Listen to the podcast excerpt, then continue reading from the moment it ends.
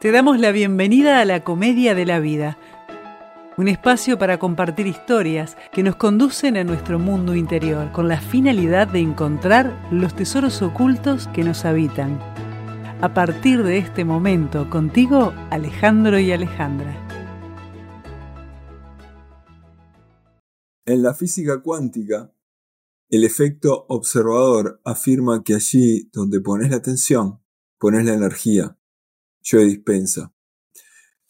¿Qué hace Sale? Yo tenía una frase más compleja, pero viste que la producción es complicada, ¿no? Me, la censuró.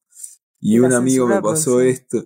Sí, sí, tenemos una, producción muy jodida. Súper exigente. sí. Bueno. capaz que en el episodio de hoy, que vamos a ver el observador, eh, puedo entender más esta, esta frase de dispensa? Seguramente.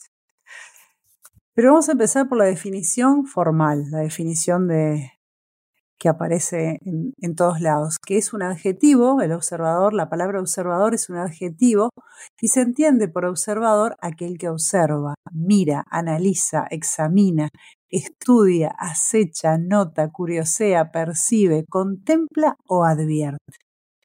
¿Qué significa esto? Bueno, significa que el arte de observar verdaderamente es útil, en este caso de lo que estamos hablando, cuando nosotros nos observamos a nosotros mismos. Y en esto podemos basar, por ejemplo, una frase de Carl Gustav Jung. Y él decía, quien mira hacia afuera sueña y quien mira hacia adentro despierta. Entonces, ¿por qué es tan importante eh, tener la actitud del observador. ¿A vos qué te parece, Alejandro? Yo veo el observador como el estar presente y eso me permite evitar estar en piloto automático, que como vimos en los primeros episodios, el piloto automático ejecuta los programas que arrastramos de la niñez e incluso de antes en el inconsciente. Y por lo general, al menos en mi caso, cuando estoy en piloto automático, hago macanas. Entonces me está funcionando esforzarme en ser el observador de mí mismo y de las situaciones que, que pasan. Y decime una cosa, si tuvieras que ubicar el observador en el cerebro, ¿en dónde lo ubicarías? Y mira, a mí por la cucaracha me están diciendo que es el neocórtex. Eh, que es el cerebro más joven, ¿no? Que hoy cuando, cuando, cuando hablamos de la, de la mente consciente, ¿no se ubicaban en la misma parte del cerebro? El observador se ubica en el lóbulo frontal. En mm, esa parte, anduviste cerca, anduviste ahí, pero es una parte específica. Es donde está, podríamos decir, el capitán del barco, el gerente administrativo de nuestra realidad. Entonces, el observador es quien genera un espacio entre la acción y la reacción. Por ejemplo, si yo simplemente reacciono a las cosas que me pasan de manera cotidiana, estoy en piloto automático porque no pasa, en este caso, el gerente por la administración de lo que está pasando. Simplemente estoy reaccionando y estoy yendo con lo que mi cerebro ya sabe hacer de manera repetitiva. Entonces, cuando yo dejo un espacio entre la acción y la reacción, puedo determinar cuál es el comportamiento que más me conviene. Podríamos poner un ejemplo de esto, ¿no? Un ejemplo Creo que vos tenías un ejemplo interesante. Sí, yo tengo varios ejemplos interesantes. bueno, pero con tal que podés contar. Nosotros lo dejamos para otro momento. Bueno, bueno, bueno. Por ejemplo, vamos a poner un ejemplo del observador. Muchas veces yo puedo darme cuenta de que hay personas que no me eligen. Ejemplo. Algo muy sencillo, ¿no? Hagamos un pacto. Imagínate que yo eh, sistemáticamente estoy llegando tarde a todas partes. Eso es un ejemplo sencillo. Y en este país parece que fuese una especie de, de norma, ¿no? Está bueno llegar en hora. Eh, y eso no está para nada bien. ¿Por qué? Porque cuando las personas establecen un pacto, yo siempre digo, los pactos se establecen para cumplirse.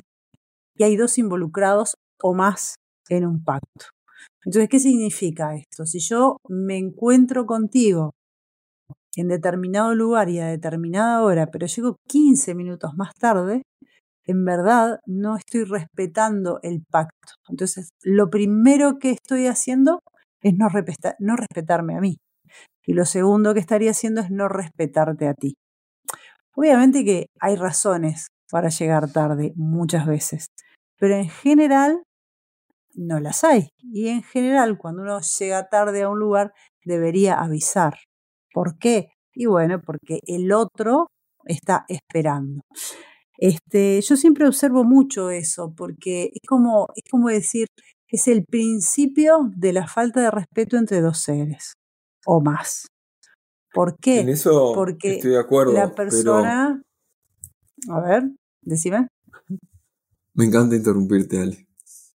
¿Cómo relacionas esto? Y viste que no me tomé el ansiolítico, entonces. ¿Cómo relaciono esto con el, observador? Por ejemplo, yo siempre que eh, quedo en algo con alguien, siempre me pregunto antes de, de, llegar, porque yo soy muy puntual, generalmente estoy antes, unos minutos antes.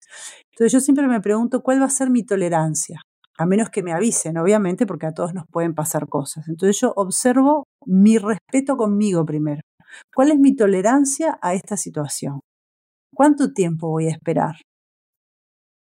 Entonces espero el tiempo que corresponde y si no tengo resultados, directamente me voy. ¿Por qué? Porque yo tengo que observar ese vínculo conmigo de ser respetuoso. Y es muy común, por ejemplo, que no se cumpla. Estoy dando un ejemplo muy sencillo de entender, porque esto es muy habitual. Entonces yo considero, por ejemplo, que una persona que no cumple un pacto es una persona que ya no me está eligiendo, de alguna manera, porque establece conmigo una forma de funcionar que después no va a cumplir. Y si yo en el primer momento no pongo un límite a eso, estoy habilitando a que vuelva a pasar una y otra y otra y otra vez. ¿Por qué? Porque si yo no observo qué es lo que pretendo en mi relacionamiento con los demás, voy a dejar abierta una puerta, en este caso, de patrones repetitivos de cosas que no me gusta que pasen. Por eso es importante ser el observador. Porque uno tiene que decir, bueno, cuando yo me respeto a mí mismo, ¿qué espero de un vínculo con otro? Por dar un ejemplo sencillo, llegar tarde, obvio. Entonces, esas son las cosas que a mí me van a permitir relacionarme sanamente. Primero yo me elijo y me respeto. Y así le voy enseñando al otro cómo vincularse conmigo. Y acá viene lo que hablamos, creo que fue en el capítulo anterior o en el anterior, que era la primera regla del inconsciente. La primera regla del inconsciente dice, el otro no existe. Por lo tanto, en el espejo de mi realidad, siempre estoy reflejando, espejando o mostrándole al otro cómo tratarme. Pero yo para eso primero lo tengo que tener claro conmigo. ¿Me hago entender de esta manera? Está claro. Está claro. Del Ahora imagine. Exacto. Trato a otros, ¿cómo me trato a mí? Exactamente. Entonces, pero vamos a imaginar por un instante que esto no pasa. Que yo mm, quedo en encontrarme con alguien a determinado horario y sistemáticamente 5 o 10 veces llega tarde y yo espero y espero y espero. Pero capaz que en la vez 8 se me salta la térmica, porque siete veces antes nunca dije nada, pero la vez 8 dice, me enojo, ¿no? Y le puedo decir, pero hace horas te estoy esperando, pero siempre lo mismo, pero no sé qué. Entonces ahí no hay espacio entre la acción y la reacción, simplemente reaccioné. Pero hay siete veces antes, siete encuentros anteriores en los que jamás manifesté que para mí es importante que si pactamos un horario lo cumplamos. ¿Te das cuenta? Por eso es importante ser el observador, porque en la medida en que yo tengo las cosas claras para mí, se las voy a poder explicar al otro, porque tampoco está bueno para el otro que yo me enoje cuando durante siete veces no dije absolutamente nada. Entonces el otro no entiende por qué me enojé. Si llegó tarde la octava vez, para él era igual así siempre, porque yo nunca jamás antes establecí un orden a esta situación. Siempre al callarme y al asumirlo, le estoy diciendo con mi actitud, está todo bien, llega cuando quieras que yo te espero hasta la eternidad. Atentos a aquellos que están en relaciones con otra persona, tomen nota. No solo llegar tarde, ¿no?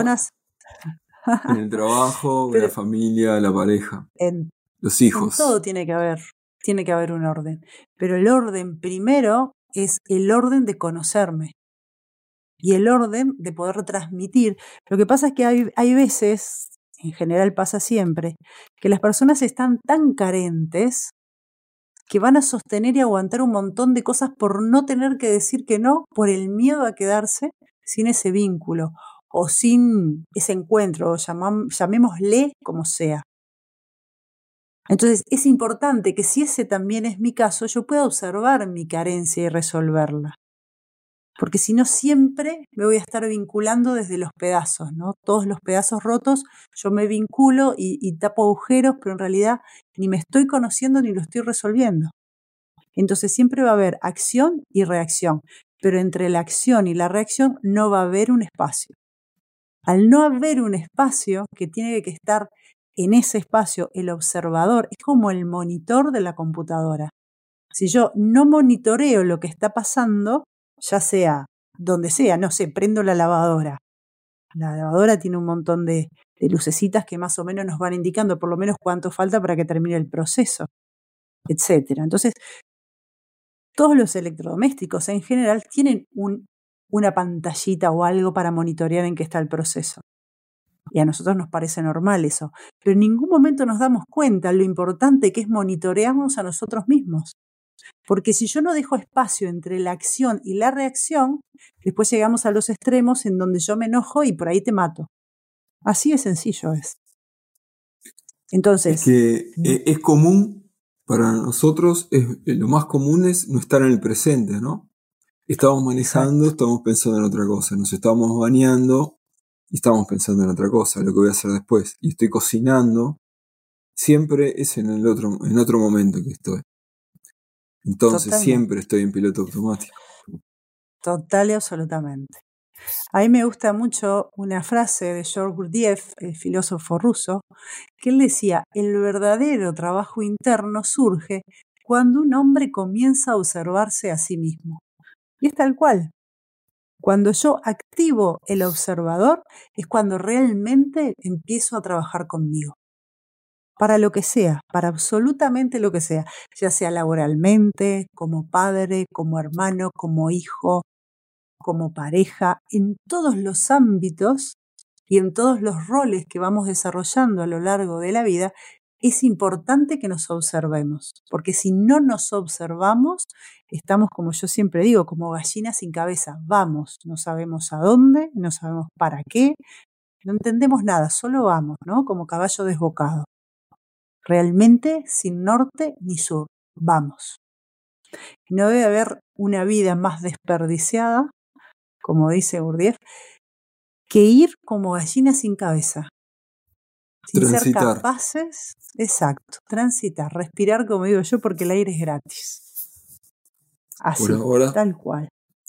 Total y absolutamente. Te pongo otro ejemplo. El manejo del dinero, por ejemplo. ¿Qué tema el manejo del dinero, no? El otro día hablaba con, una consultante, entonces ella me contaba que en algún tiempo de su vida le prestaba, en, su vida en que ella trabajaba, que además tenía sus hijos, y eh, no es que le sobrara el dinero. No le sobraba, de hecho, ¿no? Es más, es más lo que le faltaba que lo que le sobraba. Pero determinadas, en determinadas ocasiones su mamá le pedía dinero prestado. Entonces la llamaba y le decía, mándame, no sé, tanto dinero por el cajero que me quedé sin nada. Bueno, le lloraba la milonga Y bueno, y ella le mandaba. Pero lo interesante no es que ella le mandara dinero a su madre porque se quedaba sin dinero. Lo interesante es saber por qué su madre, que además tenía un buen pasar, se quedaba sin dinero. Y su madre se quedaba sin dinero porque le daba el dinero a sus hijos, ya sea en préstamos, en cosas del estilo. Entonces yo le decía, qué increíble esta cosa loca que hacías. Porque en realidad, a nivel inconsciente, tú le estás sacando a tus hijos para darle a una persona no solo que tiene, sino que a su vez le está dando a otros dos adultos que despilfarran y despilfarran y despilfarran.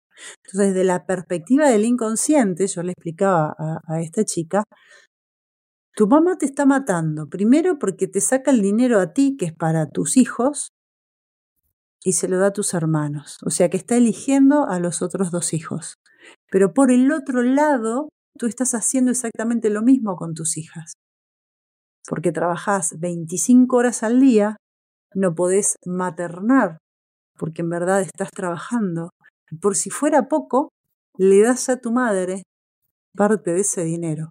Entonces ahí lo que uno tiene que observar en esa situación es, es tan poco, ¿no? Poniéndome en primera persona, como mi, mi madre no me ama como ama a mis hermanos, en realidad voy a comprar ese amor a costa de mis propios hijos. Será importante observar este patrón, por ejemplo. Porque esto es una situación tremenda porque no está comprando nada. No, claro que no. El día que no le, el día que no le pueda pasar, se lo van a echar en cara. Pero está, es otro episodio ese. Otra comedia. Ese es otro, episodio, ¿no? Pero como ejemplo viene muy bien, porque realmente, si nosotros observamos para qué estamos haciendo lo que estamos haciendo, sabemos, sabiendo lo que esto implica, ¿no? Si yo trabajo 25 horas al día, y no puedo darle tiempo de calidad a mis hijos, tengo que pensar, ¿qué hago con ese dinero? Porque hay algo que estoy pagando muy caro y es mi ausencia. Entonces, ubicarnos en el observador, uy, si será, si será necesario, total y absolutamente. Hay una hay una, un pensamiento de Joe Dispensa. Vos empezaste con uno y vos te animás a repetirlo. Yo tengo otro que me gustaría compartir y quiero que vos repitas ese. En la física cuántica, el efecto observador afirma que allí donde pones la atención, pones la energía. En el ejemplo que acabamos de dar, la energía estaría puesta en la mamá, no en los hijos. Claro. ¿Viste? Donde tú pones la atención, estás poniendo tu energía. Mira lo que dice acá, que es otro pensamiento de Joe Dispensa. Él dice, casi todo lo que demostramos comienza con un pensamiento. Pero el hecho de tener un pensamiento no significa necesariamente que sea cierto. La mayoría de los pensamientos no son más que viejos circuitos en tu cerebro que se han instalado por tu voluntad repetitiva. Y con esto, y con el ejemplo que acabo de dar, volvemos a lo que dijimos al principio, el piloto automático. Si nosotros no nos observamos, volvemos al pensamiento del circuito repetitivo. Porque en este caso de este ejemplo, esta persona, por los motivos que sean, está acostumbrada a pagar real o simbólicamente por el amor de mamá. Entonces, no observarse la lleva nuevamente a esa línea de pensamiento en donde empieza a repetir el circuito instalado. El circuito, en este caso, de carencia. Estoy tan carente de amor de mamá que pago por él. Pero a su vez esto está generando en la generación siguiente la misma situación porque sus hijos, al no verse atendidos por esta mamá, les va a pasar exactamente lo mismo. Van a estar en carencia. Y sigue la historia. Y sigue, y sigue, y sigue la historia. O sea, realmente el observador, como decía Gurdjieff, es el primer paso para hacer que esta vida tenga sentido. para hacer que esta vida valga la pena. Y además es un músculo que hay que entrenar. Porque hay que entrenar. El piloto, exactamente. Porque como dijimos ya, y como ya está este, explicado en capítulos anteriores, el lóbulo frontal funciona bien diferente a como lo hace el resto del cerebro.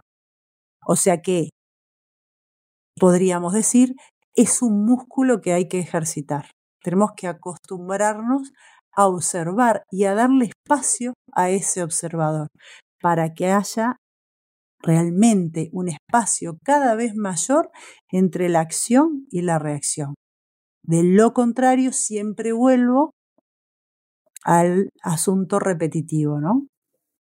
Esa es, es, la realidad. Entonces, observarnos nos permite trazar una estrategia para funcionar nos permite elegir y tomar decisiones que estén alineadas con la vida que queremos tener. El observador es parte fundamental para que nuestra realidad deje de ser un disco rayado. Ese es el principio. No hay, no hay, realmente otra forma de verlo. Por eso, volviendo al principio, que era la frase de Carl Gustav Jung, él decía, quien mira hacia afuera sueña y acá entramos en el ejemplo de la gallina o el, gallo sin cabeza. Va Miras, va y va. Y quien mira hacia adentro despierta. A mí hay, hay, un, hay un, texto que, que, saqué de, de, Ramta que me gustaría, me gustaría compartirlo. Es un texto. ¿Te lo aceptó la producción? Dice. ¿O lo es bajo cuerda? Me lo aceptó, sí. No, no, no. Me lo aceptó la producción pero lo vamos a charlar juntos porque es muy interesante. Dice así, puedes disolver la prisión disolviendo las actitudes que te esclavizan, que te hacen rígido, que te hacen querer salir y beber y echar a perder tu vida. Esa es la energía que quieren ese caos. Porque cuando te liberas estarás en una tormenta y la tormenta es como ir a la luz. Ser consciente de uno mismo significa ir a la luz y revisar tu vida. Cuando empiezas a despertar, empiezas a vivir en un principio de luz. El observador es la luz. El observador está observando tus acciones. Es mejor observarlas ahora y neutralizarlas ahora sin morir. Ramta. ¿Qué significa sin morir? A ver, esto está un texto interesantísimo. tomaste un texto larguito, ¿no? Sí. Tiene muchísima información. Pero en definitiva lo que está diciendo es que mientras uno no se observe, va a estar echando a perder su vida. Es muy claro en eso, ¿no? Estás transitando. Estás transitando, estás en el caos. ¿Por qué estás en el caos? Porque vas como gallina sin cabeza. Entonces, cuando uno se libera, cuando uno empieza a entender, viste que dice, estarás en una tormenta. Y la tormenta es como ir a la luz. ¿Por qué estarás en una tormenta? Porque, volviendo al ejemplo, y precisas, y, eh, precisas estar atento. Totalmente, pero date cuenta que con respecto al, ejemplo que puse, está la tormenta de uno verse sin su mamá, por ejemplo. Está la tormenta de sentir que no soy tan amado como me gustaría, o que no recibí ese amor que quizás recibieron mis hermanos. Que es el primer paso. Exactamente. es, como encontrarme con los, es como encontrarme con los demonios internos, ¿no? Se cae el velo. Pero eso es exacto. Entonces, pero es necesaria esa tormenta, porque esa a su vez va a ser la tormenta que nos fortalezca. Por eso dice, ser consciente de uno mismo significa ir a la luz y revisar tu vida. Esto es magnífico. y cuando el principio habla de, de, la, de la prisión, de la jaula, son los programas que hacemos, que, los programas que tenemos. Los repetitivos, ¿no? Lo repetitivos, claro. Y las reacciones, y que ya son adicciones de nuestro cerebro a determinadas reacciones, ¿no? Y las repetimos. Total Sin pensar. Por eso mismo, cuando empiezas a despertar, dice Ramta, empiezas a vivir en un principio de luz. El observador es la luz. ¿Por qué? Porque el observador pone el foco ahí, en eso cotidiano, en cada aspecto de la vida, en cada aspecto del día, que a veces no es tan fácil porque uno se ve envuelto en un montón de dinámicas a lo largo del día y uno puede estar todo el tiempo parando y revisando. Pero hay algunas técnicas, por ejemplo, hay unas técnicas que dicen que está bueno que cuando llega la noche uno pueda revisar el día antes de dormirse. Entonces es una forma de decir, bueno, estas cosas me pasaron hoy, en estas actué de determinada manera y en estas actué de, otra que por ahí hubiese estado mejor verlas. Porque para nosotros nos resulta muy fácil hacer eso con la historia de los demás. Ah, pero tuviste que haber hecho esto. Ah, pero tuviste que haber hecho lo otro. Pero mira qué banana que sos, qué sé yo. Sin embargo, nunca jamás lo hacemos con nosotros mismos. Y es donde, en el único, en el único y absoluto lugar donde necesitamos incidir. Si será importante ser el observador. Será más que, que importante enfocar nuestra vida y hacer el trabajo. Y siempre, siempre, siempre empieza por el observador. Entonces no hay forma de escaparse de esa realidad. Entonces, para que tengamos vínculos sanos y respetuosos, el primer vínculo sano y respetuoso que necesitamos tener es el vínculo con nosotros mismos. Y para eso requerimos el observador, el monitor de nuestra vida. Me encantó, Ale. Yo no sé vos, pero a mí de la producción me hacen señas que nos queda poquito tiempo. ¿Tenés algún otro ejemplo? Eh, sí, ejemplos cotidianos hay millones. A mí una de las cosas, te cuento algo, mira, una de las cosas que yo hago a lo largo de, todo este tiempo que, me he observado, cuando estoy enojada, cuando estoy en una situación que, que, estoy como desbordada, lo que hago, por ejemplo, es bañarme. Entonces, a veces eh, el enojo nos inunda o la situación que estamos viviendo nos sobrepasa. Entonces, también necesitamos observar qué estrategias nos ayudan a volver al eje, a bajarle la intensidad de eso que estamos sintiendo. Entonces a mí me funciona, por ejemplo, darme una ducha, porque de esa manera el agua es como que me, me vuelve al eje, ¿no? Es como que, sí, que me corre el agua es como una especie de bálsamo, ¿no? Es un aquietador natural.